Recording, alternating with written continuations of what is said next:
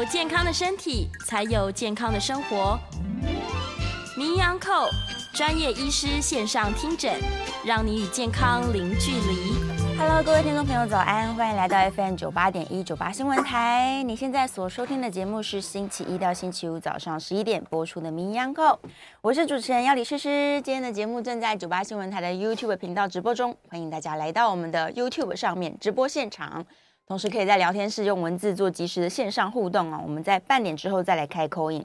好，刚好我昨天晚上没睡好，今天早上起来就觉得疲累不舒服，感觉好像头痛痛的。赶快欢迎我们的来宾救星，星光医院心脏内科的陈冠仁陈医师，欢迎。诗诗好，各位听众观众朋友，大家早安，yeah, 大家好。陈医师来了，赶快救救我！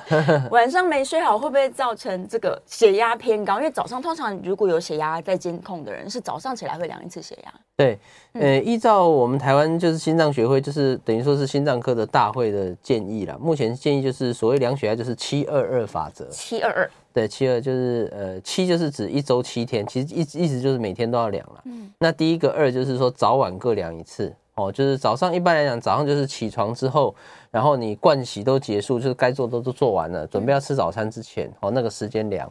然后第，然后另外一次就是晚上，晚上睡觉前，哦，没有事情的，准备要睡觉的时候再量一次。然后这要，这是第二个二，就早晚各一次。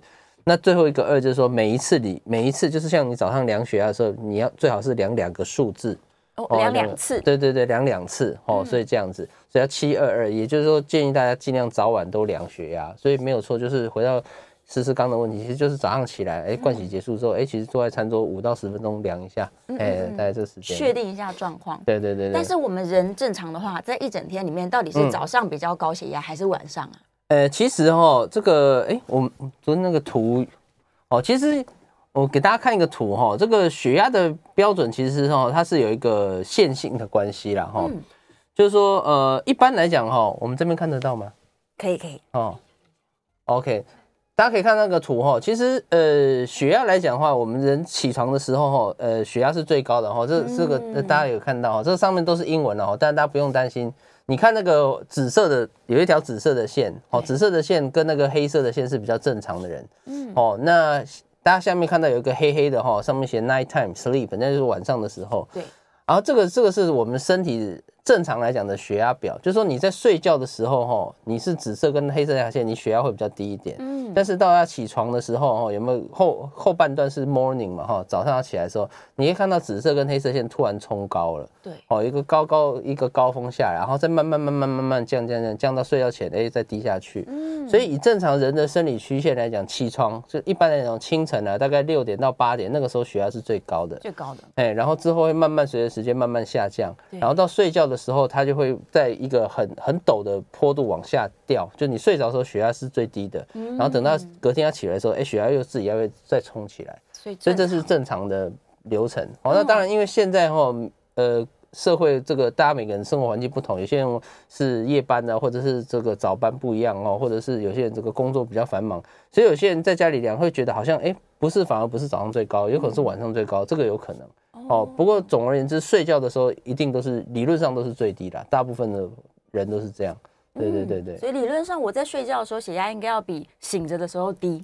正常来讲是这样。低一些。对，是。但是确实有少部分不是这样。哦，就像我们这个图，回到我们这个图哈，刚刚讲我们一般来讲是黑色跟紫色，就下面那两条线。对。但是有一些人确实是绿色跟蓝色的，就是他睡着的时候，哎，要么就是低一点点，要么甚至像蓝色那个，它是反而升高，它比醒的血压还高。那这种几率比较少，但是这样的人哦，其实他的呃心脏的风险是比较高的。很多研究认为说，你晚上睡觉的时候，你血压没有适度的降低，或者降的不够多，其实将来来讲哦，长期来讲，你的心脏风险是会比那种正常人，就是有血压下降、夜间血压下降的人来来的来呃风险来的高，还要再更高。对，而且它的那个曲线很奇怪，晚上高，白天醒过来反而变低了。对对对对，所以这是比较不好。对，是，但是到底什么状况才会造成？除了刚刚我们说他可能比较累。嗯，然后压力比较大，生活作息混乱之外，有没有因为其他原因造成他睡觉期间血压这么高啊？其实最主要原因还是哈，这个其实很多因子啦，好像刚刚廖老师讲都是，嗯、那包含熬夜啦，包含还有一个叫做睡眠呼吸中止。哦，总而言之，你睡觉如果有被打断，比如说还有一个情形就是夜尿，哦、嗯，就是就呃反复要起来上厕所等等哈。总而言之，你睡眠的时间如果呃，因为人的生理时钟其实半夜就是要睡觉嘛，十一十二点之后，大概到五六点之前都算是睡眠时刻。如果这个时间没有好好的充分休息，中间一直被打断，不管是什么因素啦，哈，夜尿也好，刚刚讲的睡眠呼吸也好，哈，等等很多因素，只要被打断，他的血压可能就会起起伏伏，那其实就是比较没有办法。呃，让血压稳定，对对，对，就会有风险了。是是是，因为最近开始有一些讨论，就是说，如果有这种状况，你睡觉的时候血压没有降下来，嗯、那可能你其他这个脑中风的风险啊、失智症的风险啊、心血管疾病的严重啊，可能又会加剧。对，没有错，没有错。所以大家突然之间对这件事有点重视。没错，没错。但除了说我去呃观察自己，假如我每天都夜尿或者是睡睡醒醒，那我可能就要提高警觉。嗯，是。那还有没有别的比较科学的方法？其实呃，如果啦，有时候我们会呃，就是毕竟睡觉的血压，我们有时候自己很难量到。对啊，对啊，因为睡着不会量，所以在医院呢，其实有一个检查哈，就是说呃，你可能装置在身上哦，它是一个小小的装置，然后装置在身上，然后它会帮你测量二十四小时的血压。哦，对，那这个检查确实比较。跟一般什么超音波、心电图来讲，它算是比较少见的检查。嗯，但是有时候我们会在用在一些，譬如说真的长期血压很高，吼，你每次量血压都很高，或者是说，哎，家族有一些心血管风险，哎，其实看起来没有什么危险因子，可是家族都有心脏病的人，嗯，我们就会做一些深入的检查，可能就会排排看说，哎，他会不会其实是所谓的血压夜间血压高的这个族群，哦，所以偶尔会排这个叫二十四小时血压计，是，对对对对，这是一个比较科学的检查，嗯，比较少，但我自己从我早上跟晚上这两次的。血压检查，我有办法观察出什么端倪吗？呃，有时候很难呐、啊。嗯，因为你就像我刚刚讲，早上晚上的血压其实都没有量到睡眠的血压，它最最，即便是晚上，它也是睡前的血压。那睡前血压其实跟睡着的血压其实还是有一个 gap，还有一个差距，所以。嗯单纯这样量可能量不出来，所以确实有时候你要知道睡觉的血压，是真的要做到所谓的比较精确的二十四小时血压的计算，才才会知道。是，对，而且通常不会有感觉，对不对？自己对自己不会有感觉哦，所以呃，我们能做的就是说哈，还是会建议大家尽量晚上要充足睡眠。对，那当然你是轮班制的，可能就是有呃怎么就会比较辛苦，但是还是如果是不是轮班的人。的情况下哈，其实我们人的生理时钟，我刚好提到晚上就是要休息的。对，其实我记得，虽然我没有学中医啦，但我记得中医的说法也是类似，对晚对晚上对是要是要让身体啊肝脏五脏六腑休息。所以其实我觉得是是共同的道理了。好，所以尽量还是晚上时候不要熬夜，睡眠充足，其实对血压就会有。很好的帮忙，那其实对血压帮助好，就会减少心血管的风险。嗯嗯，对，所以其实不管你有没有高血压的人，都要注意这件事情。对对对，对啊，这是任何人都就是一样的风险是一样的。对对对对，反而是可能本来有在吃血压控制的药物的人还好一点点。对 对，因为他有这个警觉心嘛。对，因为血压药物目前的呃发展都很都很怎么讲，很先进的，就是说现在的药物基本上都朝向副作用少，而且效果比较持久。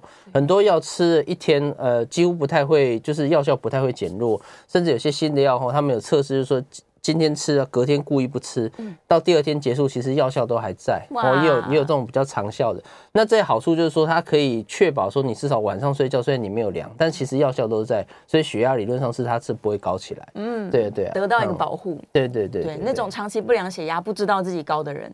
对，高高低低反而是在风险当中。对对，嗯，那有没有的有有人状况会不会是他可能没有控制好，造成他睡觉的时候更低呀？你说呃，你说睡觉的时候更低是不是？对啊。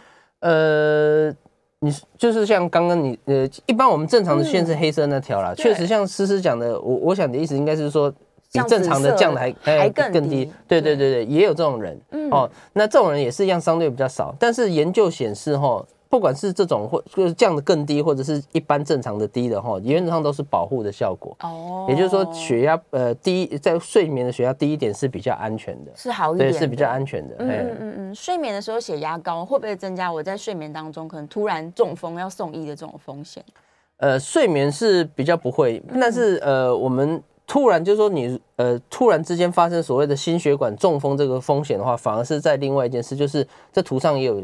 提到就是所谓的这个早上起来的那个高峰，是那个 peak，对，是那个 peak，是那个我们讲 morning surge，它就是我们睡眠血压，我刚讲睡眠血压是低的嘛，对不对？但到早上会突然高起来，所以呃，有两件事会影响心血管风险，一个就是睡眠的时候血压太高，这我们刚提了；另外一个就是说，你虽然呃睡觉的时候虽然呃血压是低的，但是你高早上起来的时候如果血压冲的太高，这是另外一个风险。嗯，哦，所以有些人早上起来的血压非常高非常高，其实就会导致那个瞬间可能就像刚刚思思讲。血压差距太大。举例来讲，譬如说，假设你晚上睡觉的时候，假设血压是在一百一百哦，高的才一百，但是你早上一早起来会冲到一百六，那就差距太大。嗯。那当这个差距太大的时候，其实就那个瞬间就可能会出事。哇。哦，所以其实，呃，所以这两个问题啦，然后这是两件事，一个就是晚上睡睡觉的血压没有办法降下来，另外一个就是说，有些人是血压虽然有降下来，可是隔天早上起床那个。Peak 哈，就是高峰冲得太高，冲得太高，这两件事都可能会增加心血管的风险。嗯，对，没有错。所以其实哈，我们心脏科医师的专科考试有一题很有趣的题目，就是问说哪一个时段哈最容易发生心肌梗塞？其实答案就是大概凌晨。五点到八点的时候，因为那个时候就是我们讲血压冲高的时候，嗯，所以很多人那个时候就会突然出事哦，就是就是凌晨突然就是一一醒来，刚好天气又很冷嘛，对不对？那一下子脑脑中风倒下去，或一下心肌梗塞就就打下去送来医院，是对，相对几率会比较高。嗯，我如果要避免这件事情，我到底应该要怎么做？嗯，呃，如果是晚上血压这个的话，就像我们讲，如果说真的是晚上血压高的哈，就是我们刚刚蓝色或绿色这两个哈，这种原则上，如果真的检查出来，可能就还是要用药，想办法，就我们刚刚讲，可能用一些长效型的药，把那个晚上的血压加下降降下来。嗯，那如果你是属于那种早上醒来血压很高的，其实。其实的话，第一个当然就是你起床要注意保暖了，就是说不要让呃这个，尤其冬天的时候温差太大。那第二个还是回归到刚讲的，还是可能需要药物哦，就是想办法把早上那个那个 peak 那个高峰把它加上降下来，不要跟晚上的落差太大。对对对，所以它有可能是早上起来要再加强用一颗药之类的。对，哎，通常这个早上起来的这个，如果你是真的这种差距很高的，我刚讲第二种就是晚上是低，但是早上高很多的这种，我们通常会建议你睡前吃。睡前吃。对，因为血压药它的药效哈，当然它吃了呃不会立刻有效，它会有一个那个幅度嘛。好，这个诗诗比我还清楚，那个药理学。慢慢的。对，那所以一般来讲，在四到六小时是到所谓的 peak，就是它的。那个效果到最强，就平原期。所以一般如果你早上我们发现你是早上血压真的很高那种，我们都要叫你睡前吃，因为换算起来差不多就是四到六。就是说六个小时、七个小时，差不多就是到你血压要冲起来的时候，就是你睡醒的时候。对对对对，所以我们心脏科是有时候会叫病人说：“哎，你回去早晚量早晚血压。如果你是属于早上真的很高，比如早上有些人，我有些病人一百五、一百六，晚上才一百一、一百二的，这种我反而会建议他晚上吃睡觉。还有睡觉时看能不能呃睡前，比如十一二点吃，哎，去把早上五六点那个血压压下来啊。对对对对，就会安全很多了，就会相对比较好。是是是，嗯，所以大家要做的事情其实不少哎，就是。最基本当然就是每天要监控自己的血压，七二二这件事情，对，就不要偷懒这样。对对，量血压的时候，左手右手有差别吗？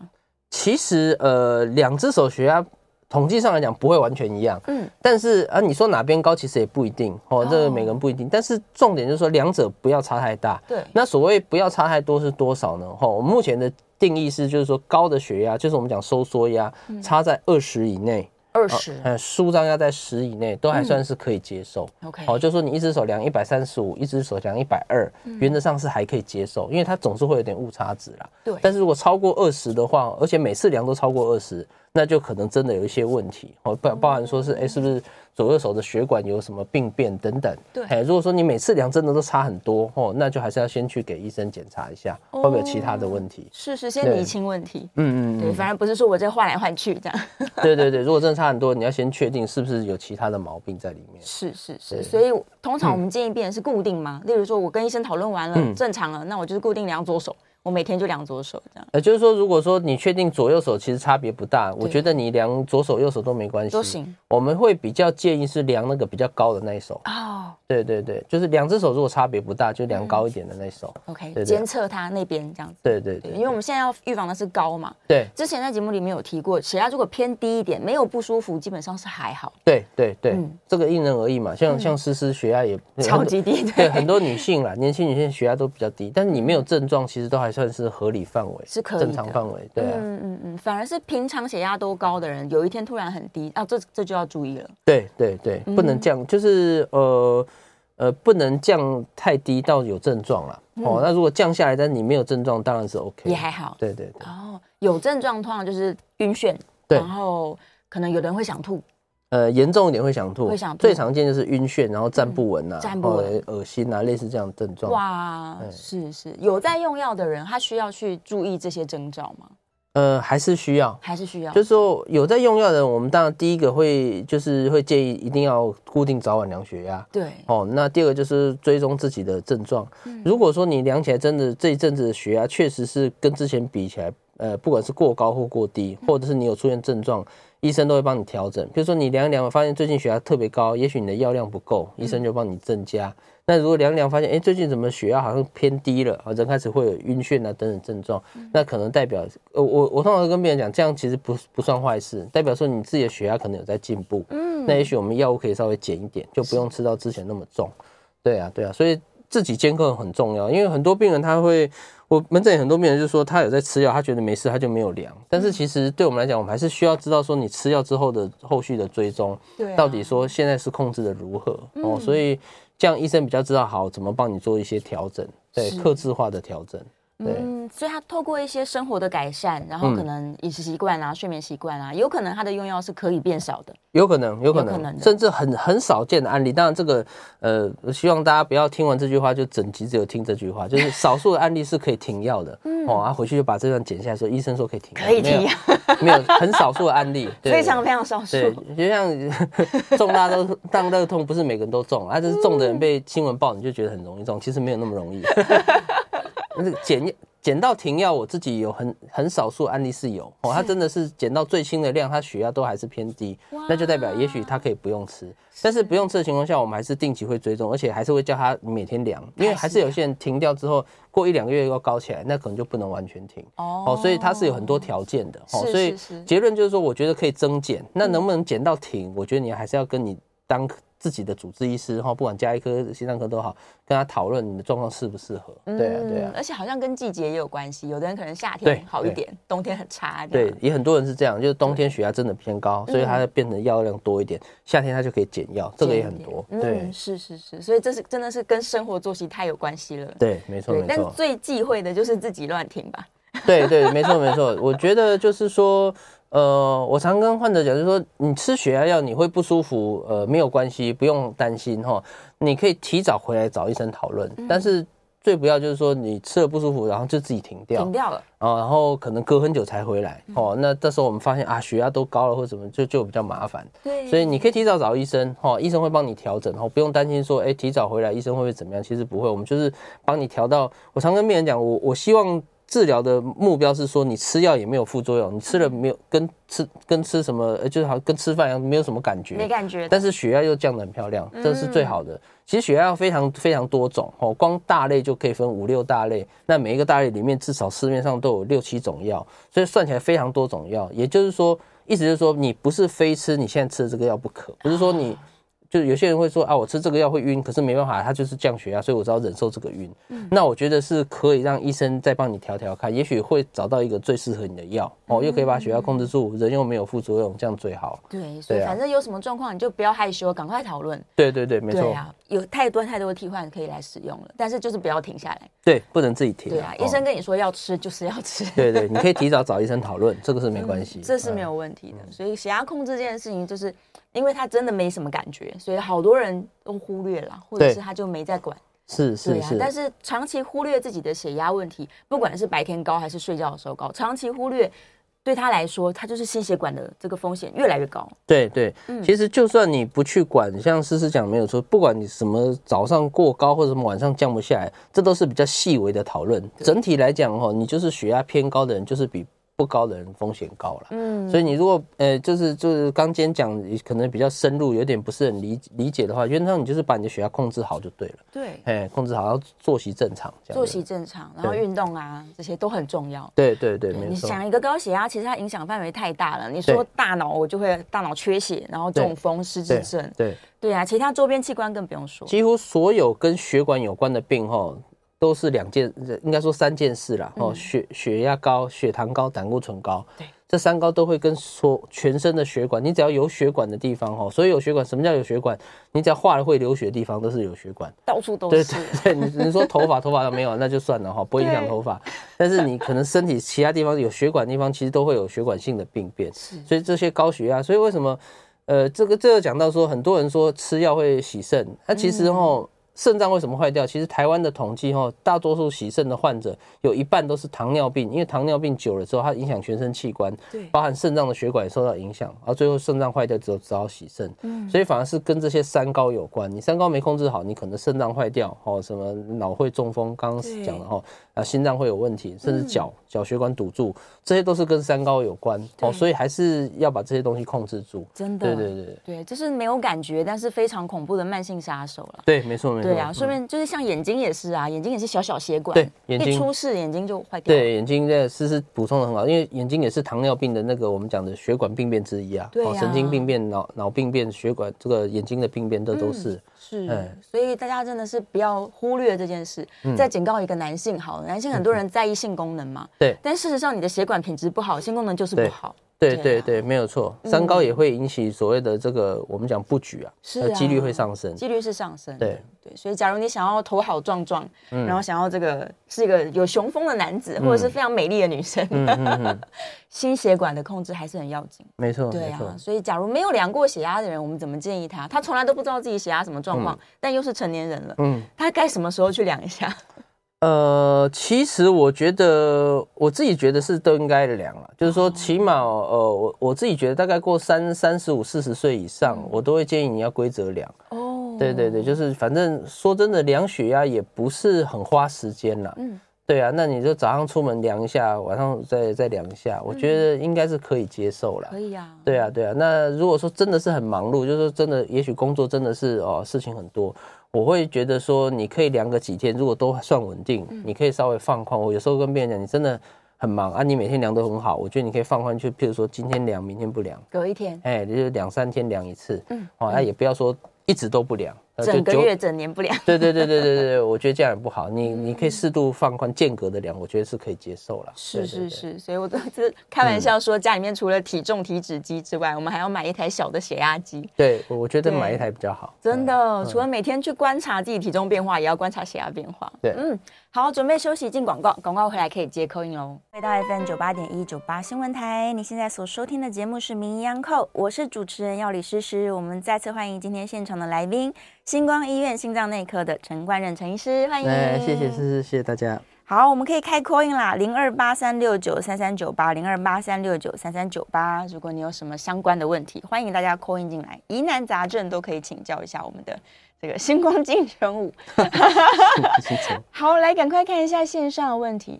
彦良在问这个飞机的事情，哎，其实飞机真的是要小心一点点，长途旅行有可能会这个。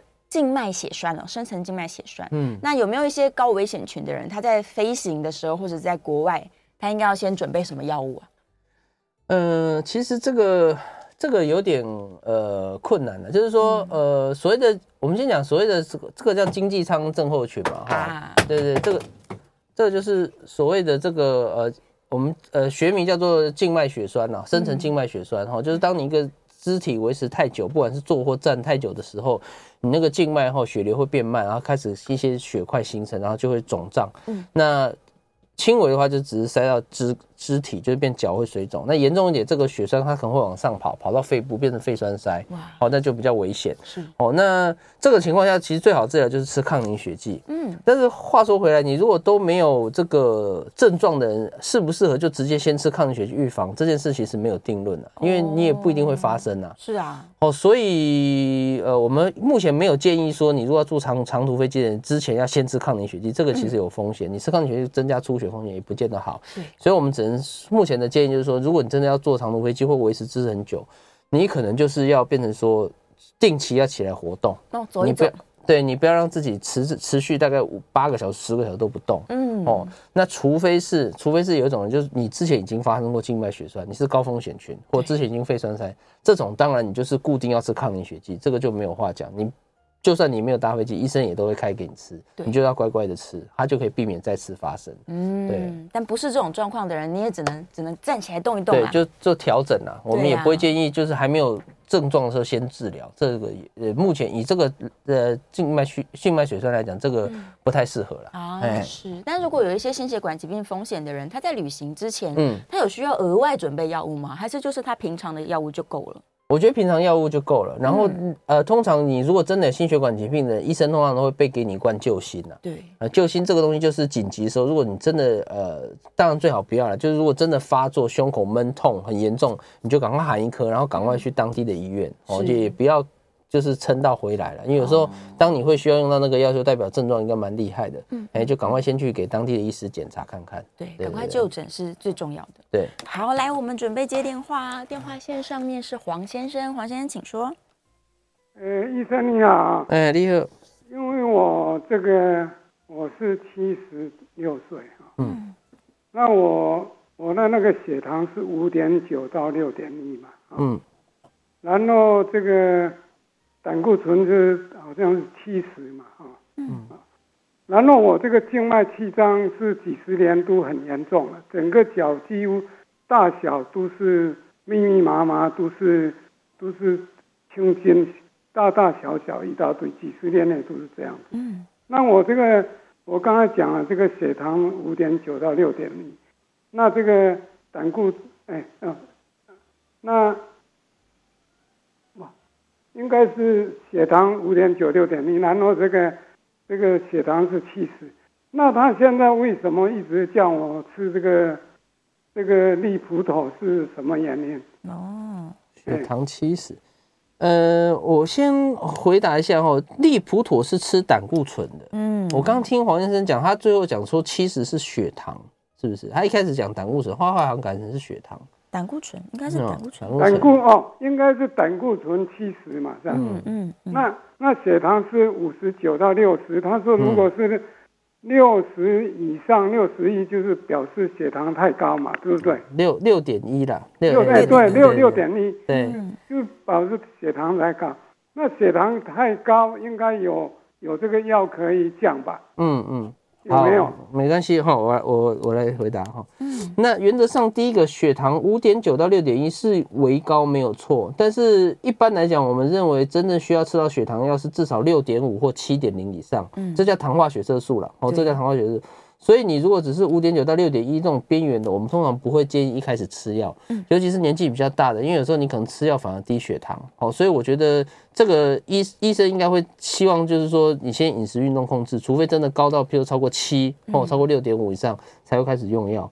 那第二个说，哎，胆固醇已经七十，为什么要再吃胆固醇的药？哈，嗯。这个其实有很多原因的哈，这个也许之后我们还有机会来讲胆固醇这件事情。其实这十年的研究已经呃越来越多证据告诉我们，胆固醇尤其是坏胆固醇哈越低越好。嗯，哦，甚至国外的一些包含台湾其实也跟进，就是说如果是你已经有心血管疾病的人哈，你的坏胆固醇尽量要低于七十甚至五十五。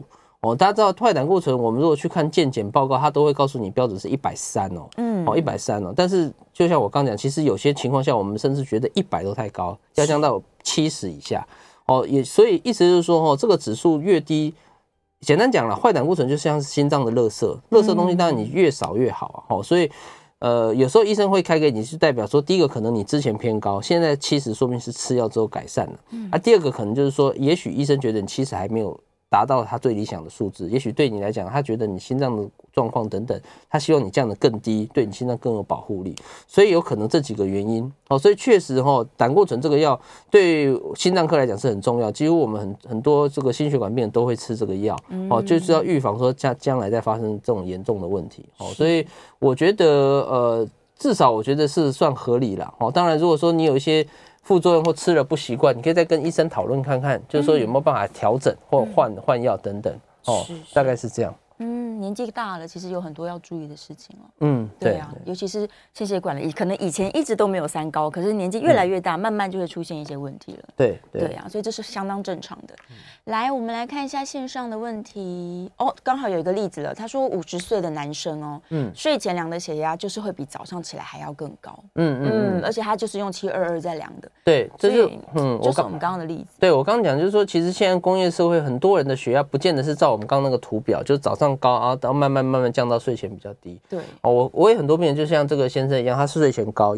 那睡前高最大的可能就是说，你可能白天工作的时候比较繁忙，比如说跑来跑去东走西走，所以你回到家一量，哎，通常都睡觉前量都会比较高。对，那这种其实说真的，呃，一样了，就是原理都差不多，我们就是先从饮食运动做起，哦，就是看能不能睡眠充足，然后尽量上班的压力是不是能获得一些缓解，然后饮食方面不要吃太油太咸的东西，尤其是咸盐分要注意哦，盐分跟血压很有关系。哦，那打把这些东西如果都处理完之后，晚上的血压、睡前血压还是偏高，那真的最后一步就是还是要吃一点药物，哦，用药物来控制。哦，那一般讲睡前的血压高，你可能就是白天或中午的时候吃，嗯，哦，大概到晚上的时候，它效果就会比较好。哎，让血压就会降得比较比较稳定，是对对对，大概是这样。但还是要夸奖他很棒，对啊，每天都有在量血压。对对对，没错没错。我们刚刚有提到盐这件事情，盐真的是只要吃太多，血压就是平均都会往上跑了。对对对，其实我们呃就是一样，中华民国心脏学会台湾的这个心脏科的大会有有有有讲六个方法，就是说在你还没吃药之前，你可以做的六件事。其实第一件事就是减盐，减盐，哎，减盐哦，呃，第二个是戒戒酒，戒酒。哦，第二戒酒，第三个是减重，减重，第四个是戒烟，戒烟，第五个是饮食哦，饮食意思就是说包含这个肉类要少吃，多吃蔬菜，多吃坚果类。哎，那最后一个是运动，运动，对，这六个方法，其实这六个方法你如果都能够做到极限，大概平均可以降大概二十左右，哇，很多，十到二十了，是，对对对对。那当然你说你血压第一次讲就一百六了，你就算做到极限，可能也没有办法降到标准，对，那就还是要靠药物，但起码你有做，你吃的药就会相对少一点点，是，对对对，所以这些都是生活上面我们可以做的事情。对，刚刚也提到睡觉啦，假如有的人真的是睡眠很差很差。白天又睡睡醒醒，像这种状况，他的血压也不一定会控制得好。对，没错，作息很重要，休息很重要。对呀，所以还是要把睡眠搞定。有时候真的是搞不定，嗯，对，很多人都非常非常困扰。对，所以我们假如是已经有慢性病的病人了，他这个睡眠品质又差的时候，两件事是要同步来控制的。对，没错，没错。嗯，有时候吃一些药物的介入，可能也是个办法啦。对，就是，对啊，所以有时候，呃。我会跟病人讲，因为很多病人他不想吃睡眠的药了，可是他又真的睡不好，那我就跟他说：吼，你睡不好，其实我我呃，虽然我自己 呃我自己虽然算是 睡眠还不错啦，但是呃也有家人其实睡眠比较不好。我知道睡眠不好那个痛苦是很很一般没有睡眠障碍的人很难想象，然后整晚看着他到天亮，所以其实也会影响身体。所以有时候我会。建议患者说：“你真的睡不好，你不用在意那个半颗或一颗的药。如果半颗、一颗药可以让你睡得好，睡得好之后血压又进步，什么又又改善，那其实你就不用在意说啊，我现在是不是在吃睡眠的药，是不是身体会不好啊，会上瘾啊什么？我觉得那用那一点点的事情换取你其他的这个好处，我觉得是划算的。嗯，对啊，利大于弊啦。对对对对对啊！我有发现大家对于三高的用药比较乖，嗯，但睡眠用药他们都超级害怕。嗯嗯嗯，对啊，动不动就想说那我不要吃。对对。是啊，是，但是我们自己还是要评量一下啦。假如像医生说的，我今天用了一颗两颗，但是我全部的健康状况都好转了，那这就是对你来说是最好的。对啊，对啊，对啊，没错，没错，对，很重要。好，再来，信宏在问急救的事情。他说，假如有的时候有的地方有那个 AED 嘛，就是可以帮心脏去颤器，但是假如没有的时候，我们就是靠手来做 CPR 这样。嗯，对。然后他在问说，那这两个东西的功能是一样的吗？差别是什么？呃。其实哈，呃，这两个东西是类似，但是其实怎么讲，他们针对的这个呃不同原因倒地的这种，应该说他们是治疗不同的原因啊。讲讲的简单一点是这样，是哦，AED 它是一种所谓的呃电击器去颤器，嗯，那它只有针对呃我们讲两种就是比较致死性的心心率哦，呃而有效，但是对于其他一些。呃，同样是让你昏倒，但是不是这两种的心率的话，它是完全没有什么很直接的效果。嗯，哦，那简单讲就是说，哦，呃，我们，所以我们人倒下去之后，哦，我们会用 AED 先测量，就是先测量说它是不是可以，我刚讲那两种可以电的，电的会有效的。那如果 AED 它帮你测，它会告诉你，因为它是傻瓜机嘛，它会它会中文化，它会跟你说，现在是它是说这个可以电击的，请你按电击钮，它就会让你电击。那如果他评估说这个是不能电极的，那他就会叫你说，你就把这个贴片拿走哈，不就就不用电极，但是但是他开始压胸。是。那 CPR 的话就是针对另外其他的哈，其中最有名的就是大家看那个影集常会看到那个那个 monitor 那个那个仪表板变成一条线，有没有？是。这个就是不能电击哦，所以大家以后如果看看看那个影剧哈，因为常常这个常常被医护人员拿来拿来嘲笑，对啊，说一条线怎么会在电击？一条线就是要压胸，要压胸，这个时候电击是没有效的。哦，那只有这种一种我们讲心室颤动、心室平脉。对，那个时候电击才有效哦，所以所以那你说像刚刚信宏讲这个状况，当然你如果说真的没有办法电击压胸，还是会有点帮忙，但是确实是没有，如果是那种心律不整，确实是没有效果那么好。是是，欢迎回到 FM 九八点一九八新闻台，你现在所收听的节目是《名医央叩》，我是主持人药理诗诗，我们再次欢迎今天现场的来宾是星光医院心脏内科的陈冠任陈医师，欢迎陈医师。哎，谢谢。好，回来了，电话继续开放 call in 零二八三六九三三九八零二八三六九三三九八，这个把握最后一节的节目时间。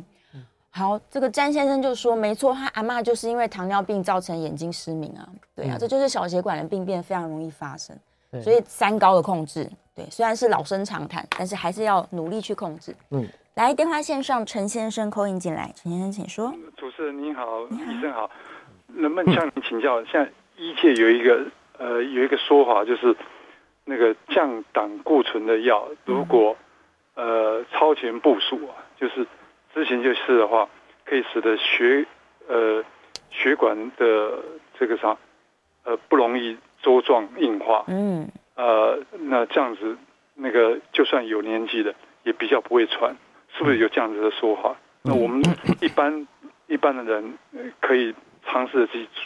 做这样的服用吗？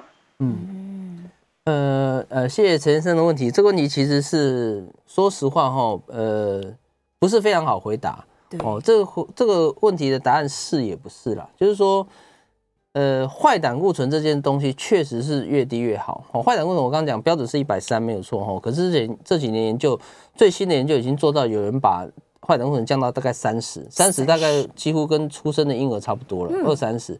那发现其实哎，真的降到三十还是这个越来越好，所以目前认为哎，越低是越好。那你说如果越低越好，是不是大家都吃降下来？事实上有一派的医师认为是这样哦，哦，就是确实是把它降得越低越好哈。所以所以有些医师会希望把病人甚至自己也开始在用药，就是把坏胆固醇降到几乎三十或四十，也目前看起来确实是呃比较不容易发生心血管事件，这个是没有错。嗯。但是这样就回到另外一个问题，那这样是干脆大家一人发一颗，哦，就是由卫卫福部大家一人发一颗。如果如果这个有效的话，那是不是大家吃一颗？这个就牵扯到说这个全国这个医疗的费用，还有说到底适不适合？因为确实降血脂的药物它还是有一定的副作用，虽然说它算副作用少的药，哦，还是有大概平均来讲大概有百分之五的人哦有可能会有肌肉酸痛，有百分之五的人可能会肝功能异常。哦，所以是不是每个人都需要吃？这个有点两难。那目前医界的概念是认为，哈，就是说这个东西确实越低越好，但是我们会看每个人的状况。就是说，如果你本身已经是属于风险很低的，譬如说你原本胆固醇就很低，那也没有什么心血管风险，这种我们会建议说你可能可以不一定要吃，因为你原本风险就不高嘛。对。但如果说你是真的是诶有心脏病或年纪大等等这种，那种通常。呃，我们就会建议你一定要降得很低，嗯，所以我们现在会有一点这种区分了。那如果说你自己觉得说你呃，虽然现在目前医生没有开给你，你也觉得不错，但是你希望它降得更低，当然你说你去买就是自费去买一些降血脂药，把它降得更低，目前我觉得没有医师会反对啦。嗯，哦，所以这个问题有点复杂哈，当然你可以回去再想一想这个 里面的脉络，是可以去思考 一下。所以答案是对，也也有点不对。嗯，所以共病多的人可能可以这样考虑。但是基本上你没有心血管问题的，这三高都没有的人可以不吃。那你说吃降低会让它风险降低也没有错，对。但是你就是看你愿不愿意，就是变成固定在服药这样子。是是是，他如果自己跑去吃一些保健品。保健品反而就是看情况啦。其实去呃前年美国也做过个大型研究，就是说他分了八组人，只有一组人是吃降血脂药，其他八七组是吃什么姜黄啦、红曲啦一些有的没的。哦，就做出来只有吃胆固醇那药确实有可以降胆固醇，其他 七组都差别不大。差别不大。哎，所以代表保健食品它可能有效，但是非常些微了。哦，如果真的要降胆固醇，还是还是需要吃药比较好。对，还是药物了。对好，再来李小姐在电话线上，嗯、李小姐请说。思思陈医师好，你好。哎，我那个血压是，我刚没有听清楚，是不是血压可以有时候量，有时候不量，是不是？哦，嗯，这个是说哈，原则上我还是会建议要早晚量哈，就是固定量。嗯、那所谓有时候量有时候不量，就是说当你早晚量，像我的病人有时候可能量三个月、六个月，哎，都很稳定，都一百一、一百二这样。那我就是有时候就会跟他讲说，那这样的话，如果你血压都这么稳定，你可以考虑就是说，哎，也许两天或三天量一次。嗯，对，所以呃，如果是一开始，我还是会建议你要每天量哦。一开始的话，如果跳着量就比较没有那么精确。嗯，对，就跟对医生来说，这个参考价值就更低了。对对对啊，我要跟你讨论你的状况，但是你没有天天量。对，可能有一段时间了哦，熟熟悉你的状况之后再来调整。是是是。好，我再来看一下线上有没有什么问题。对，刚刚也有人在问说，LDL 是不是越低越好？是，的确是。目前这样是没有错。对，嗯，好，再来关于药物的使用啊，这个张先生的问题，他是在问说，假如他使用药物吃多久一定要停下来？嗯，其实这个我觉得你还是要先固定吃了，因为这种静静脉功能不全这种东西，它大概不会完全改善。哦，那你说能不能减药停药？我觉得你可能还是要回去问一下你的心脏科医师，然后评估看看，可能要做一些静脉的检查。那如果说真的觉得有一些改善，呃的话，那也许医生觉得可以停再停。哦，那不然一般来讲，我们这种药大概都是固建议就是规则使用了。对呀，真的是。哦，关于药物这件事情，我还是稍微跟大家提一下好了。嗯、很多人都会担心说啊，这个药物有一些规定啊，什么时候可以吃多久啊，嗯、然后自己很担心。嗯、但其实你自己担心是好事。嗯。但在医院里面呢，医生、药师大家都在帮你担心。对对对，对，甚至连我们的系统都有在做警告。对啊对啊对啊，对啊，没错没错。很很困难，不会导致说你用太多或是用太久，这不会发生。用太多这个真的是大家不用担心，就是说你现在吃，啊、有些人说会不会过量，我都会跟病人讲说。真正的剂量，当初在他在就是之前我们讲 phase two、phase three study 的时候，他都已经把最大的剂量排除掉了。对，他真正会上市的剂量，其实他当初实验剂量可能只有一半，甚至四分之一。嗯，所以你就算吃到现在吃到最大剂量，其实也不到他实验的那么大的剂量。嗯，所以而且我们就算真的上市剂量，我们医生通常都还是会减一点。再更少，对，所以其实不太需要担心过量这件事情。对，哎，是真的，不用担心啦，医生都会帮你好好监控住。对，你过量的话，其实不是你担心，医生要担心的，医生担心被被抓去关的，所以我们会比你担心。对呀，真的真的，大家放心啦。其实西药的使用啊，是安全度越来越高，非常好的，副作用也很少。对呀，所以就是乖乖听话，乖乖吃药。嗯，是 是是，但大家提高警觉都是好事。对对，有健康意识是最棒最棒的。有一个好小好小的问题，我在在访谈上看到，午睡超过三十分钟，血压会变得更高，有此一说吗？该该不该午睡？要睡多久？